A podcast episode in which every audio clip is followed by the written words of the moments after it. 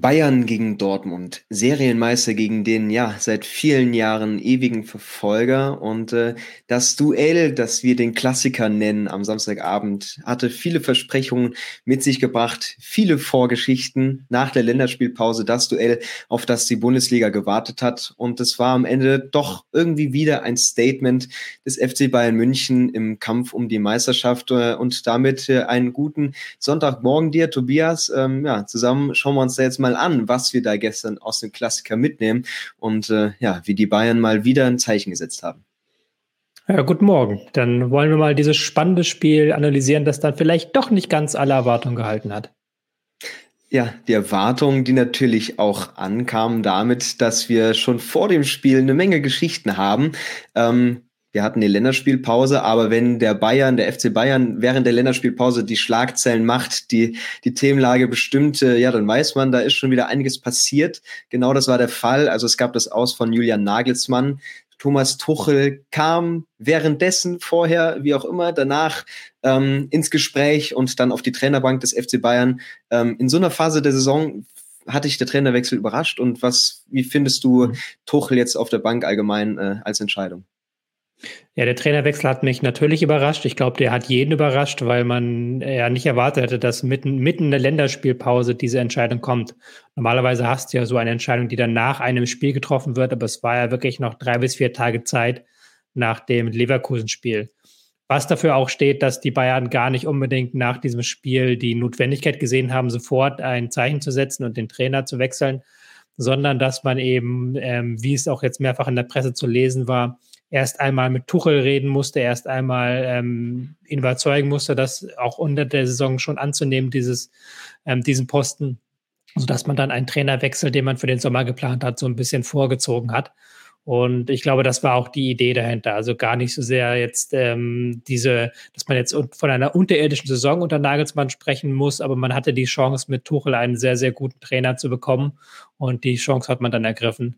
Und ich finde die Entscheidung, ähm, ja, die, die ist natürlich aus Bayern Sicht auch irgendwo verständlich, weil unter Nagelsmann hat die Mannschaft nicht ihr volles Potenzial abrufen können immer gerade in der Liga hat man ähm, nicht die besten Leistungen gezeigt. Und ich denke, wenn man Verein mit so riesigen Ansprüchen wie dem FC Bayern, reicht das schon, um einen Trainer zu lassen, was natürlich aber auch Bände spricht für die gesamte Liga, weil natürlich einen Nagelsmann, teuersten Trainer der Bundesliga-Geschichte, durch einen Champions League-Sieger in Tuchel zu ersetzen, das schafft halt keine andere Mannschaft. Nicht zu vergessen ist natürlich auch äh, ja die hohe Abfindung, die Nagelsmann sicherlich erhalten haben wird, erhalten wird. Ähm, auch der ganze Prozess äh, steht in der Diskussion, wie das ablief in den Tagen. Ähm, es gibt diesen Begriff FC Hollywood. Ist das für dich irgendwie eine treffende Zuschreibung in diesen Zeiten oder ist der FC Bayern München einfach ein anderer Verein, wo es dann eben auch mal so schnell gehen muss und ja, wo wenige dann äh, ja schnell über die Entscheidung ähm, ja ihr Wort fällen? Also man muss schon in gewisser Weise vom FC Hollywood sprechen, ja, weil natürlich die Schlagzeilen, die geschrieben wurden, ähm, zeigen auch ein bisschen, dass die Bayern-Führung damit überfordert war, muss man ganz klar sagen. Weil die Bayern-Führung offensichtlich nicht damit gerechnet hat, dass dieser Trainerwechsel an, das, ähm, an die Außenwelt gelangt, bevor sie es verkünden und sie dadurch natürlich auch Nagelsmann sehr stark bruskiert haben, weil der plötzlich dann ähm, Urlaub äh, tausend äh, Journalisten am Telefon hatte, die ihm alle erzählt haben, hey, du wirst jetzt gleich entlassen. Das ist natürlich nicht der feinste Stil. Und das ist natürlich nicht das, wie man sich professionelles Arbeiten vorstellt. Also kann man da schon davon reden, ja, ähm, das war nicht optimal beim FC Bayern und auch wie Kahn jetzt mit Matthäus im Interview bei Sky umgesprungen ist, auch das zeigt davon, wie nervös die beim FC Bayern sind. Und auch das produziert natürlich wieder Schlagzeilen und diesen, dieses Stichwort FC Hollywood kommt da nicht von ungefähr. Wenn es dann vielleicht aber einen Trainer gibt, der mit dieser Situation gut umgehen kann und sich dann schnell auf seine eigenen Stärken besinnt, dann ist es vielleicht eben Tuchel. Ähm, eine andere Situation, die wir natürlich äh, in der Woche vorher hatten, ist es Länderspielpause. Viele Stars begegnen sich bei der DFB 11 äh, und wissen eigentlich in einer Woche, ähm, da geht's hart auf die Knochen gegeneinander, wird ein wegweisendes Spiel. Ähm, wie ist diese Situation, wenn sich jetzt Musiala oder Nabri äh, ja mit ihren Länderspielkollegen sehen und äh, das dann aber eine Woche später sehr ernst wird? Ich kann mir nicht vorstellen, dass das jetzt in dieser Situation ein großes Problem war. Ja, es gab halt Differenzen zwischen Bayern und Dortmund-Spieler. Damit hatte Joachim Löw sehr stark zu kämpfen vor zehn Jahren. ähm, als dann eben diese Rivalität auf dem höchsten Level war, als es dann Champions League-Finale ging, als es um die deutsche Meisterschaft ging. Aber diese Rivalität ist ja auch merklich abgeflaut, weil die Spiele in den vergangenen Jahren dafür zu ein, eindeutig waren, um da wirklich eine Rivalität auf, aufleben zu lassen. Und was man auch hört, hat man nicht das Gefühl, dass die Spieler sich nicht verstehen zwischen beiden Mannschaften. Ich glaube, das war kein Problem. Ja, Blicken wir auf den BVB, da sind die Personalsorgen in den letzten Tagen ein bisschen äh, entspannter geworden, ein bisschen weniger. Es kamen viele ins Mannschaftstraining zurück oder in den Kader jetzt auch. Ähm, dennoch natürlich eine ungünstige Situation, dass jetzt wieder viel den Rhythmus äh, bricht, auch Schlotterbeck teilweise angeschlagen. Ähm, nicht hundertprozentig fit die Spieler. Ähm, was machst du dann mit so einer Mannschaft, äh, wo du eigentlich nichts riskieren darfst bei der Startaufstellung auch, ähm, wo du aber eigentlich Spieler hast, wo du weißt, okay, das ist eigentlich ein zu hohes Risiko, die jetzt schon zu frei einzuwerfen. Ja, das ist natürlich eine sehr schwierige Situation gewesen für Terzic. ähm, Entschuldigung, auch weil die ähm, sie natürlich nicht wussten, wie spielt der Gegner jetzt, worauf müssen wir uns vorbereiten. Die ganzen Spiele unter Nagelsmann, die waren plötzlich ein Muster ohne Wert. Sie wussten nicht, wie mussten wir die eigene Mannschaft vorbereiten, auch wie viel Risiko können wir gehen in diesem Spiel, wie viel personelles Risiko können wir gehen. Aber ich finde es natürlich dann aber auch sehr verständlich, dass die Dortmunder nach den vergangenen Wochen gesagt haben, ey, wir wollen diese Siegerelf so gut es geht zusammenbehalten. Wir wollen in der bestmöglichen Variante, die in den vergangenen Wochen wirklich performt hat, spielen und auch mit dem Selbstbewusstsein nach München anreisen. Deswegen fand ich die Aufstellung von Dortmund jetzt keineswegs überraschend, sondern eigentlich folgerichtig. Das kommt ja auch nicht von ungefähr. Ich meine, du gehst als Erstplatzierter eben in dieses Spiel, hast einen Riesenlauf äh, mit super Ergebnissen und eben die einmalige Chance, äh, auch ein Statement zu setzen. Ähm, ja, und vor allem auch gegen Tuchel, äh, was ja nochmal mehr Brisanz reinbringt. Also als Trainer, der die Mannschaft und den Verein noch so gut kennt, ähm, das macht es dann nochmal emotionaler oder vielleicht auch schon wieder ein bisschen schwieriger für den BVB, gerade diesen, diese Personalie dann auf der Trainerbank des Bayern, der Bayern zu haben. Ja, wobei natürlich die Zahl der Spieler, die jetzt unter Tuchel schon gespielt haben, klar sind da einige dabei, die das getan haben. Vielleicht auch einige wie Mats Hummels, die dann noch so ein bisschen in, ähm, sich mit dem Trainer nicht gut verstanden haben, noch eine Rechnung offen hatten. Aber es sind natürlich auch sehr viele neue Spieler hinzugekommen.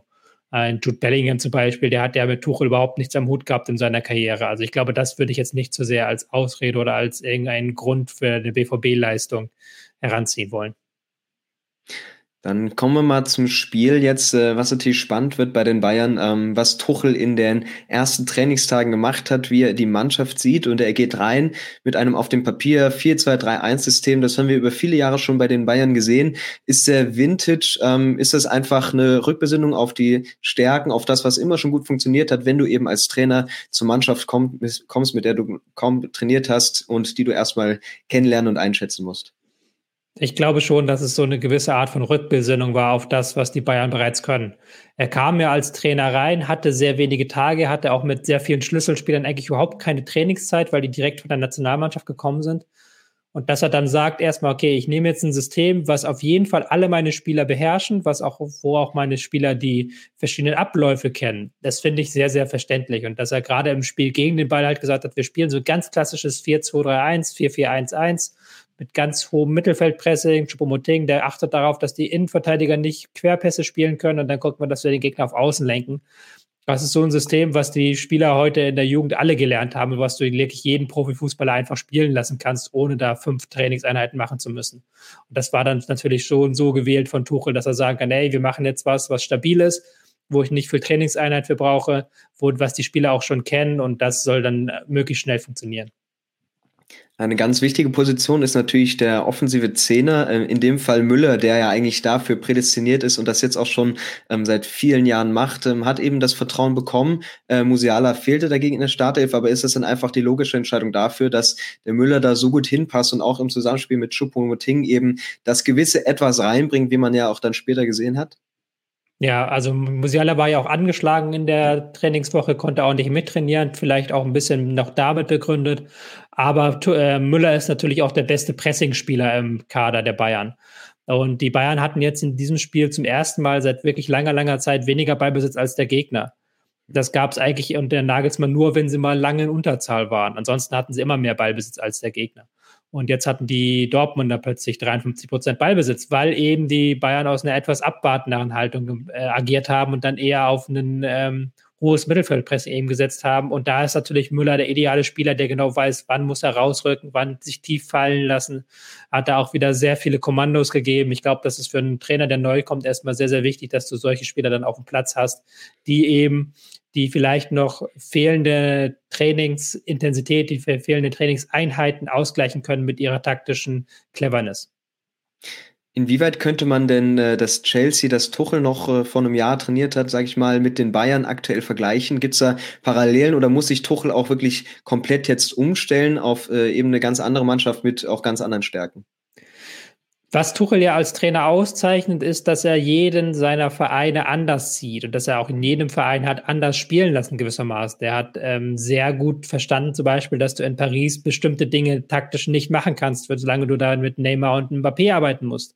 Er hat er verstanden, dass er bei Chelsea nicht so einen Ballbesitz offensives Spiel spielen lassen kann, wie er das eben in Paris und Dortmund getan hat, sondern auch da wieder sehr viele Abstriche gemacht.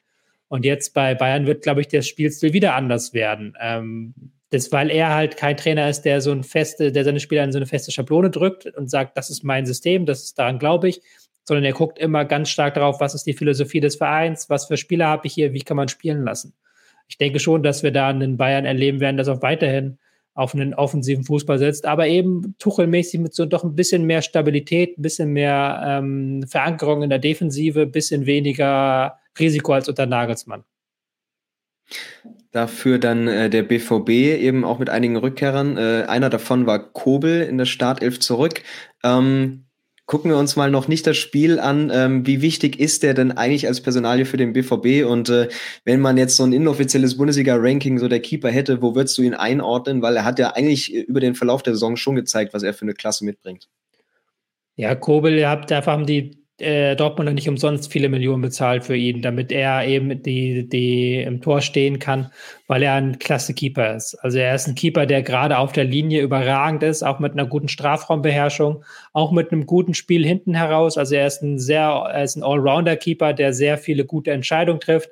Jetzt nicht der progressivste Keeper mit den der wie Neuer oder Ter Stegen sehr häufig rausstürmt, der großartige Pässe spielt. Nein, das ist er nicht, aber er ist ja wirklich eigentlich ein solider Keeper, auf den du dich verlassen kannst. Mhm. Und da gehört er mir für mich, für mich auf jeden Fall zu den besten Keepern der Bundesliga. Dann haben wir vor ihm äh, eine Personalie für mich, Rafael Guerrero, der ja pendelt immer zwischen Transferliste und Elf der Woche. Also in den vergangenen Jahren eine ganze, auch kuriose Geschichte. Jetzt hat Terzic den Kniff gewagt und ihn ähm, in den letzten Wochen auf die Acht gesetzt. Ähm, hat er sich auch etabliert. Wie findest du die Idee, das Konzept und äh, sind nicht eigentlich viele Außenverteidiger, denen vielleicht auch ein bisschen das Tempo fehlte, oft auch gute zentrale Mittelfeldspieler mit ihren Qualitäten, die sie mitbringen? Ja, lustigerweise werden die Außenverteidiger kaum mehr ausgebildet auf der Welt. Es ist häufig so, dass dann, wenn SpielerInnen eben den Profifußball rutschen, dass sie dann von der Position in plötzlich nach außen gestellt werden, weil da eben Bedarf ist und dann müssen sie das eben spielen. Und so geht das vielen Spielern. Und ähm, Guerrero hat ja auch schon unter Tuchel im Zentrum gespielt, hat das auch schon teilweise unter Favre gemacht. Also es ist eine Position, die er beherrscht. Und er hat da auf jeden Fall noch einen Zug nach vorne mit reingebracht, der vielleicht in Özcan fehlt, kann gleichzeitig aber die Bewegung von Bellingham so ein bisschen ausbalancieren. Das war in den vergangenen Spielen schon ein guter Kniff, den ähm, Terzic da gefunden hat, eben ihn ins Zentrum zu stellen und dann mit Riasson hinten links einen defensiv stärkeren Spieler aufzustellen. Hat jetzt in diesem Spiel nicht besonders gut geklappt, muss man leider sagen ja, Riasson eben auch ein bisschen auf der ungewohnteren Position für ihn. Ähm, sind die Außenverteidigerpositionen auch mit Wolf, der das gut macht, aber natürlich eher auch offensive Qualitäten hat, einfach weiterhin die Schwachstellen der Borussia und muss sich da im Sommer mal was noch Wegweisenderes tun? Ja, ich weiß nicht, ob sie was Wegweisenderes tun soll. Man hat ja schon gehofft, dass man mit Riasson da einen äh, sehr guten Spieler verpflichtet. Aber ja, natürlich sind das äh, Schwachstellen. Da muss man gar nicht drum rumreden. Wolf macht das sehr, sehr gut, aber er ist eben defensiv kein Ausverteidiger. Das haben wir jetzt gerade in der Nationalmannschaft gesehen, wo er gegen Belgien kein gutes Spiel gemacht hat. Und wenn es dann eben aufs höchste Niveau geht, dann wird, äh, werden seine defensiven Schwächen die treten dann sehr stark zur Geltung. Und ähm, Riasson wiederum ist ein Spieler, dem fehlt ähm, das gewisse Etwas, äh, gerade im Spiel nach vorne. Also da kann man auch bei beiden Positionen nachlegen und da kann man auch auf jeden Fall auf Sicht der Dortmunder nochmal auf dem Transfermarkt tätig werden. Dann haben wir mit Aller vorne wenig Überraschendes Brand dann auf dem Flügel mit dabei und dann hat man, glaube ich, auch schon gleich gesehen, was eben das Ziel äh, vor allem zum, zum Start ins Spiel war, also auch über Dynamik kommen, äh, ja, über Ballsicherheit. Ähm, die Gäste kamen eigentlich gar nicht schlecht rein, hattest du den Start so erwartet und äh, ja, hätte Dortmund vielleicht sogar noch ein bisschen mehr Druck, bisschen mehr aus den äh, ja, Möglichkeiten machen können, die man zuerst hatte? Ja, ich weiß nicht, ob sie noch mehr hätten machen müssen, weil sie haben ja schon eigentlich eine sehr mhm. gute Anfangsphase gespielt. Die ersten zehn Minuten, da haben sie wirklich dann den Ball schnell wieder zurückerobert. Sie haben es geschafft, eben mit so ihren klassischen Kombinationen auf den Flügeln so ein bisschen Raumgewinn zu erzielen. Man kennt das, dass Wolf zum Beispiel rausspielt zu Brand und dann sofort in Richtung Zentrum zieht und dann sofort den Ball wieder von Brand bekommt. Diese Doppelpässe, die man da auf den Flügel spielt. Auch ein Haller, der sich so ein Stück weit fallen lässt, aus dem Sturmcenter mal raus, zwischen den Linien versucht aufzutauchen, um dann Bälle abzulegen. Das hat man so in den ersten Minuten im Ansatz erkennen können. Und da waren die Bayern auch noch nicht ganz so sattelfest in ihrem 4-2-3-1, dass man gemerkt hat, ja, eigentlich vielleicht geht hier was. Aber das hat sich dann leider schnell wieder erledigt. Ja, was ist denn die eine Sache, die dir in der Allianz Arena gegen den großen FC Bayern nie passieren darf? Das sind natürlich frühe Gegentore und das erste gab es dann in der 13. Minute. Ähm, eigentlich keine Worte, die das wirklich beschreiben, äh, was da in Gregor Kobel äh, los ist. Er hat sich selbst an den Kopf gepackt. Äh, wenige Momente vorher wurde noch gelobt, ist natürlich ein klasse Keeper, aber in der Situation äh, hast du irgendeine, irgendeine Beschreibung dafür, was da passiert ist, dass man so einen Ball äh, derart verschätzt? Nein, also da kann man, das, das passiert ja eigentlich nicht auf dem Niveau und als solch ein Keeper wie auch Kobel ist, was er ja eigentlich mitbringt, alles an Stärken und gerade die Stabilität ist ja eigentlich seine große Stärke und dann so ein Fehler in so einem Spiel ist kaum erklärlich, nein. Dann kommen die Bayern natürlich in Fahrt. Es gibt auch schnell das zweite und das äh, dritte Gegentor. Ähm, gut kombiniert, äh, an den richtigen Stellen da gewesen und der BVB einfach auch ähm, nicht, nicht so da in der Phase oder wie würdest du dann eben die, die paar Minuten einordnen? Ja, es ist, ist alles, die ersten drei Tore, die waren ja allesamt eigentlich komplett unnötig. Ähm, ja. Sei es der Ballverlust von Brandt, der dann nachher zur Ecke führt, beim 2-0 auch die Art, wie sie die Ecke verteidigen, wie die Bayern da einfach sich auf einen Haufen stellen können und dann sich komplett ihrer Manndecker entledigen können. Und gleich zwei Spieler kommen dann frei, erst der Kopfball und dann Müller, der das Tor schießt. Also das, das kann eigentlich nicht sein in so einer Situation.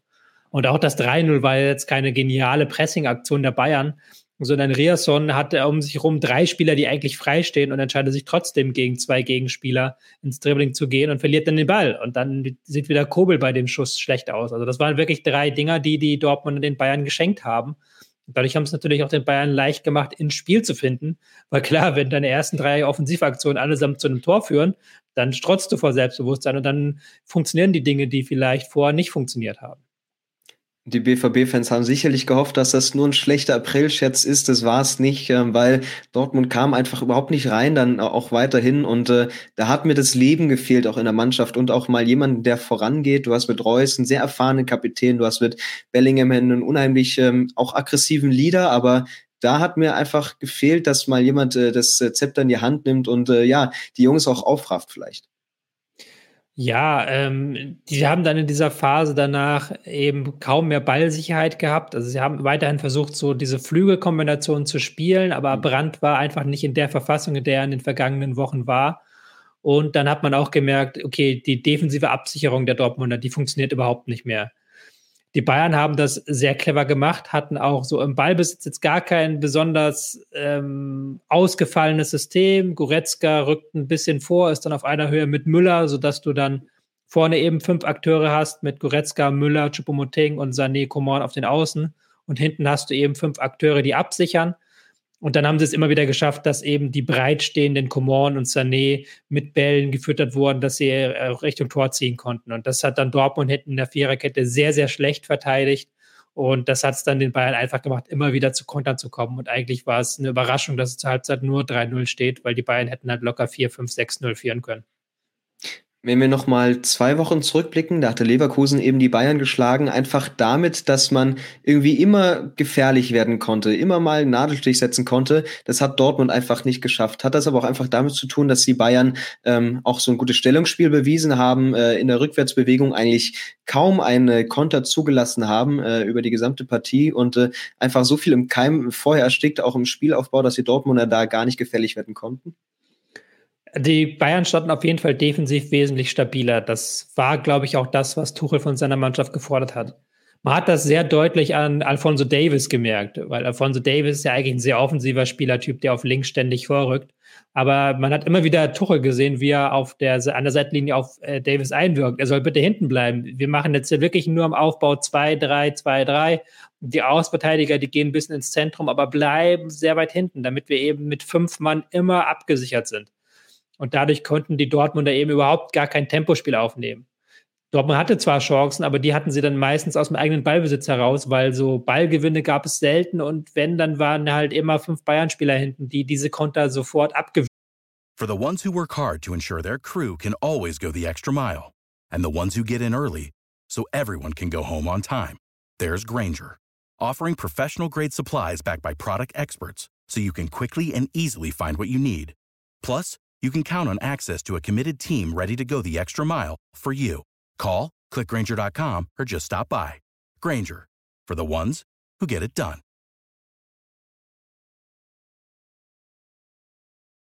haben. Also das haben die Bayern auf jeden Fall gut gemacht. Sie haben sehr viel stabiler gestanden als zuletzt. Ähm, Müller muss ich nochmal ansprechen. Ich glaube, es war sein 25. Doppelpack, wenn ich das richtig mitbekommen habe. Also er arbeitet weiter an seinem Legendenstatus bei den Bayern, ähm, auch als Kommunikator, glaube ich, wieder sehr viel aktiv gewesen. Äh, wie sehr hilft das dann eben auch Tuchel in dieser Phase, wo er vielleicht noch nicht ganz den Einfluss auf die Mannschaft hat, dass dann auch Müller vor allem im Zentrum vorne ähm, dirigiert und äh, ja die Ansagen mitgibt? Ja, auf jeden Fall hilft das sehr. Ich hatte das Gefühl, dass die gesamte Zentrumsachse eben sehr gut funktioniert hat, dass Kimmich als Ankerspieler vor der Abwehr ähm, sehr viel weniger Laufarbeit leisten musste, sondern sehr viel stärker da seine Position gehalten hat. Und Müller hat dann als Zehner eben, eben viel mehr Kommandos gegeben und viel mehr das, die Pressinghöhe eingestellt. Und Goretzka hat dann so als Springer zwischen beiden fungiert und dann immer wieder geguckt, wo sind jetzt gerade noch Räume frei, die ich schließen muss, wo kann ich mich anbieten, wo kann ich Spieler, Gegner aufnehmen. Und klar, wenn du dann so eine eingespielte Achse im Zentrum hast, den du sagen kannst, ey Leute, heute machen wir mal ein bisschen ruhiger, bitte nicht ganz so viele Positionswechsel, wie ihr es vielleicht gewohnt seid, einfach Position halten. Und die Spieler machen das dann auch und die Spieler setzen das dann auch wirklich gut um auf dem Rasen. Dann hast du einen riesen Vorteil in so einem Spiel. Gerade weil die Dortmunder zentrale Achse überhaupt nicht zu sehen war. Also die waren ja völlig auf dem Spiel genommen. Bellingham, Reus, auch ein Schan, die waren gar kein Faktor, weil die Bayern eben dieses Zentrum komplett kontrolliert haben. Dann kommt es eben noch bitterer. Äh, Schlotterbeck muss dann raus. Ähm, vielleicht ein Rückschlag schon von der Nationalmannschaft, wo er sich ja ähnlich äh, verletzt hatte, angeschlagen war. Hummels kommt dann. Äh, eigentlich auch jemand, der sehr erfahren ist. Ähm, für ihn dann eine schwierige Situation, aber auch bei 0-3 reinkommen in die Allianz Arena und äh, sich erstmal wieder finden müssen, kurz vor der Pause. Ähm, eigentlich gut, dass sich dann die Bayern nicht nochmal ein Tor spielt haben in der Phase, denke ich. Ja, ja, klar. Also, dass die Bayern, dass es zur Pause 3-0 steht, war tatsächlich das Beste, was dann Dortmund passieren konnte, noch quasi, weil die Bayern halt vor der Pause wirklich große Chancen hatten. Sie haben ja auch dann im Verlauf des Spiels noch zwei sehr knappe Abseitstore geschossen. Also, das hätte durchaus noch ähm, weniger glimpflich ausgehen können. Ich fand aber auch, dass Dortmund, ja, in der, ja. dass Dortmund in der zweiten Halbzeit besser geworden ist, muss man auch mhm. dazu sagen. Also, dass sie dann ja irgendwann war Chan komplett in der Abwehr integriert. Die hatten dann hinten eine Dreierkette haben so eine Art 3-4-3 gespielt. Das hat die Mannschaft so schon noch gewissermaßen stabilisiert, auch weil die Bayern natürlich nicht mal den letzten Vollgas gegeben haben. Ja, das hat eben auch mit den Wechseln zu tun. Also während der Halbzeit kamen dann Malen und Özcan in die Mannschaft. Ähm, aber hätte das vielleicht nicht auch schon eine, eine Wahl der Mittel, äh, Mittel der Wahl sein können, in der ersten Hälfte äh, da schon früher zu reagieren oder vielleicht auch taktisch umzustellen, einfach was zu versuchen? Oder hätte das dann noch äh, ja, drastischere Folgen haben können, wenn es schief geht? Ja, also ich, ich weiß es nicht. Das ist natürlich im Nachhinein so eine Schlaumeierei, weil du natürlich auch sagen kannst, okay, die Fehler, die passiert sind, waren ja keine systematischen Fehler, sondern das waren halt größtenteils individuelle Fehler von Spielern, die so oder so auf dem Platz gestanden hätten. Also es hätte keine Aufstellung wahrscheinlich gegeben, wo du es halt anders groß gemacht hättest, weil du halt eben sagst, okay, wir kommen jetzt aus den vergangenen Spielen, warum sollen wir jetzt hier plötzlich Guerrero wieder als Linksverteidiger aufstellen gegen eine Mannschaft, die offensiv noch stärker ist? Das macht ja zunächst mal auf dem Papier gar keinen Sinn und das machst du ja als Trainer vor dem Spiel auch nicht. Und dementsprechend ja, Vielleicht hätte es auch mit dieser Aufstellung, die sie in der zweiten Halbzeit gespielt hat, wäre es noch weniger glimpflich ausgegangen, weil die natürlich noch ein Stück offensiver war und weil du mhm. natürlich ähm, bei 3-0 anders spielen kannst, weil auch der Gegner natürlich spätestens nach dem 4-0 nichts mehr nach vorne gemacht hat. Also so oder so ist es schwierig zu sagen. Und äh, es, man kennt ja auch die Ergebnisse aus den vergangenen Jahren, wo die, wo der BVB in der Allianz Arena auch äh, ab und zu mal abgeschossen wurde. Das sollte man jetzt natürlich äh, auch verhindern, äh, da noch äh, höher zurückzuliegen. Es kommt zwar erst noch zum 4-0, was eigentlich auch ein sehr typisches Bayern-Muster ist und gar nicht wirklich viel am Spiel gemacht hat. Bei, äh, Dortmund hat es dann weiter versucht ähm, und äh, gerade dann äh, vielleicht übermalen äh, nochmal zum Tor. Äh, ja, für dich eigentlich auch wie Blaupause, da wird Tuchel sehr zufrieden sein, äh, wie das so zustande kam, oder? Ja, auf jeden Fall. Also es war ein schön herausgespieltes Tor, auch mit schön Breite genutzt und dann ins Zentrum zurückgekehrt und dann wirklich beide Seiten genutzt. Das war ja auch die Idee hinter der Aufstellung von Coman und Sané, die beide Seiten verkehrt gespielt haben, eben da dann sehr viel Breite reinzubekommen, aber auch einen Zug zum Tor, wenn du halt in die Nähe zum Tor kommst. Äh, das hat man da durchaus gesehen. Kommt das auch einem Spieler wie Sané zugute, der ja natürlich offensive Qualitäten hat, aber nach hinten eben auch in den vergangenen Wochen äh, eher die Entscheidung gegen ihn getroffen wurde, weil er vielleicht nicht so viel nach hinten mitmachen kann oder nicht der gute Pressingspieler ist, dass sie Bayern sich auf das Einfache konzentrieren, die Viererkette weit hinten lassen, ähm, bringt das Sané nochmal deutlich besser ins Spiel, dass er sich quasi fast komplett auf die Offensive konzentrieren kann? Ja, das auf jeden Fall. Also er hatte im Zentrum ja auch keine Aufgaben gehabt, hatte zuletzt unter Nagelsmann häufig so im Halbraum gespielt, ähm, zentral und dass du natürlich jetzt das Zentrum besetzt hast mit Kimmich, Goretzka, Müller, hat dieses Zentrum sehr stark gegen den Ball stabilisiert. Und dann konnten sich halt eben Coman und Sané auf ihre offensiven Aufgaben konzentrieren. Ähm, wurde natürlich aber auch jetzt mit dieser fehlenden Intensität gegen den Ball, die hast du schon wieder teilweise gemerkt bei Sané. Und das wird jetzt, hat jetzt gegen Dortmund funktioniert weil Dortmund da auch mit Riasson nicht viel nach vorne gemacht hat in der ersten Halbzeit. In der zweiten Halbzeit mit Guerrero dann als Linksverteidiger, da waren sie schon wieder sehr viel offensiver und da hast du schon wieder gemerkt, okay, das funktioniert auch nicht ganz so hundertprozentig und gegen Manchester City spätestens würde das sehr stark bestraft werden. Also da bin ich gespannt, wie weit, inwiefern Tuchel an dieser Aufstellung festhält. Die Bayern wären sicherlich gerne ohne Gegentor rausgegangen. Ähm, dann hat aber eben mal ein Offensivspieler äh, hinten mitgemacht. Ein bisschen zu viel von Nabri, kommt es zum Elfmeter.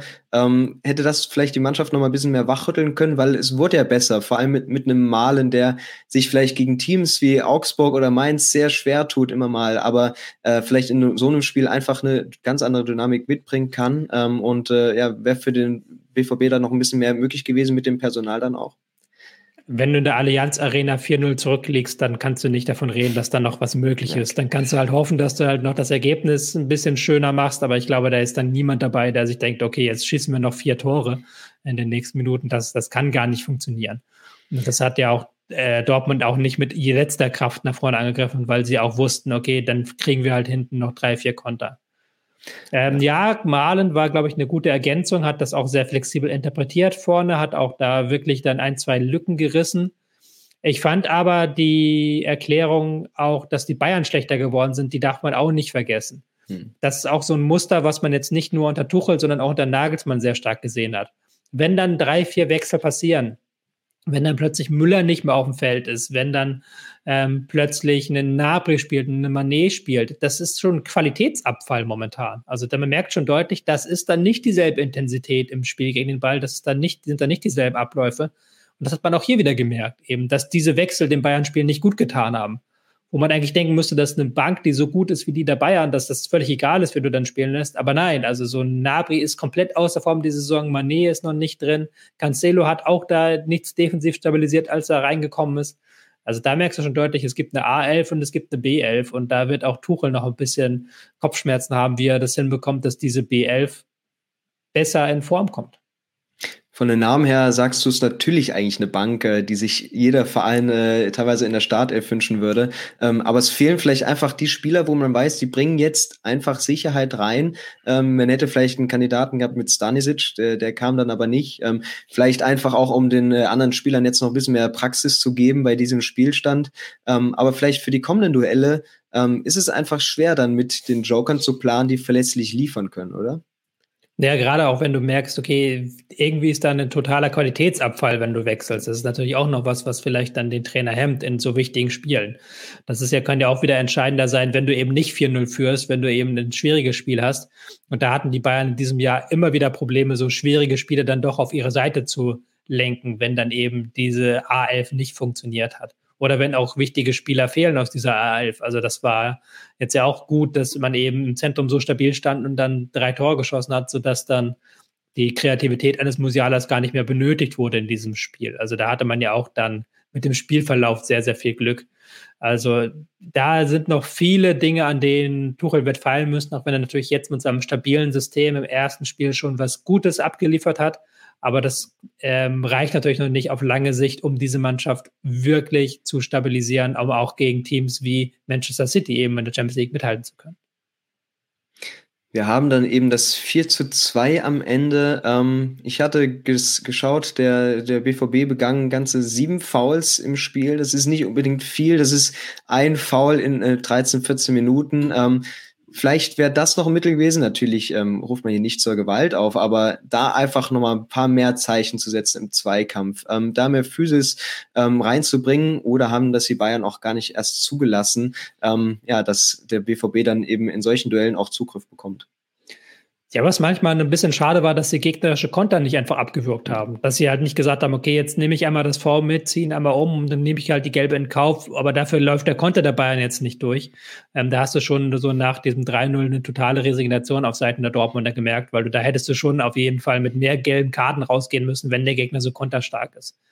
Aber es war natürlich auch ein taktisches Problem gewissermaßen, dass du eben in der Restverteidigung und gerade im Zentrum wieder so große Lücken hattest beim BVB dass der Gegner da relativ leicht nach Ballgewinn in den Halbraum kontern konnte und dann eben über die Flügel ähm, die Abwehrkette auseinanderziehen konnte. Und da kommst du ja eben gar nicht in die Zweikämpfe, wenn du eben taktisch so unterlegen bist, weil der Gegner dann dir zu weit weg ist, um eben diese Zweikämpfe zu bestreiten. Also da kam, kam halt vieles zusammen. Einmal halt taktische Probleme nach diesem äh, 0 zu 3, diesem frühen 0 zu 3, dass die Mannschaft total aufgesteckt hat und daneben aber auch der Unwille, das taktische Foul zu ziehen, wenn es doch mal möglich gewesen wäre. Trotzdem ein Spiel, wo man, glaube ich, einfach auch viel Konjunktiv anwenden kann. Ähm, nicht unbedingt sollte, aber wenn Kobel sich das Ding hinten nicht einfängt und wenn vielleicht der Ballverlust vor dem 3-0 nicht ganz so passiert, ähm, ist das ein Spiel, was jetzt auch auf die Zahlen gesehen ähm, den Dortmundern ein bisschen Mut machen kann, dass man ja nicht komplett unterlegen war, sondern einfach nicht das nötige Spielglück oder ja, sich dann auch zu früh aufgegeben hat teilweise, aber dass es eigentlich auch mit bisschen mehr Glück äh, anders aus hätte gehen können? Ich weiß nicht, ob ein Fußballspieler so denkt. Ich weiß nicht, ob ein Fußballspieler dann nicht ähm, eher dabei ist und sieht, okay, wir lagen 4 zu 0 hinten nach 55 Minuten, wir waren da, sind überhaupt nicht mehr in die Zweikämpfe gekommen irgendwann, dass die schon gemerkt haben, okay, shit, wir haben jetzt einen riesigen Qualitätsunterschied gehabt zu dieser Bayern-Mannschaft. Wir sind einfach nicht so gut wie diese Bayern-Mannschaft. Ist dann, glaube ich, eher der Gedanke, der im Hinterkopf hängen bleibt. Weil natürlich, klar, kannst du dann wieder viele was wäre, wenn gewesen, aber es ist nun mal so, wie es ist. So, Punkt. Äh, Kobel macht da diesen Fehler. Riasson macht da diesen Fehler und das ist dann auch wieder ein Qualitätsunterschied. Das ist ja auch ein Qualitätsmerkmal, eben diese Fehler nicht zu machen in wichtigen Spielen. Und ich glaube, dass die Dortmunder jetzt zum wiederholten Mal in der Allianz Arena so ein ähm, auf den Kopf bekommen haben, ist ja auch kein Zufall mehr irgendwann, sondern das zeugt ja irgendwie auch von der fehlenden Qualität in der Mannschaft, die eben nicht ausreicht, um die Bayern in diesen wichtigen Spielen wirklich zu ärgern. Wenn die Bayern wieder auf den BVB treffen, hoffen sie, denke ich mal, dass auch Marco Fritz das Duell wieder leiten wird. Er hat das jetzt zum fünften Mal getan. Ich glaube, immer haben die Bayern gewonnen.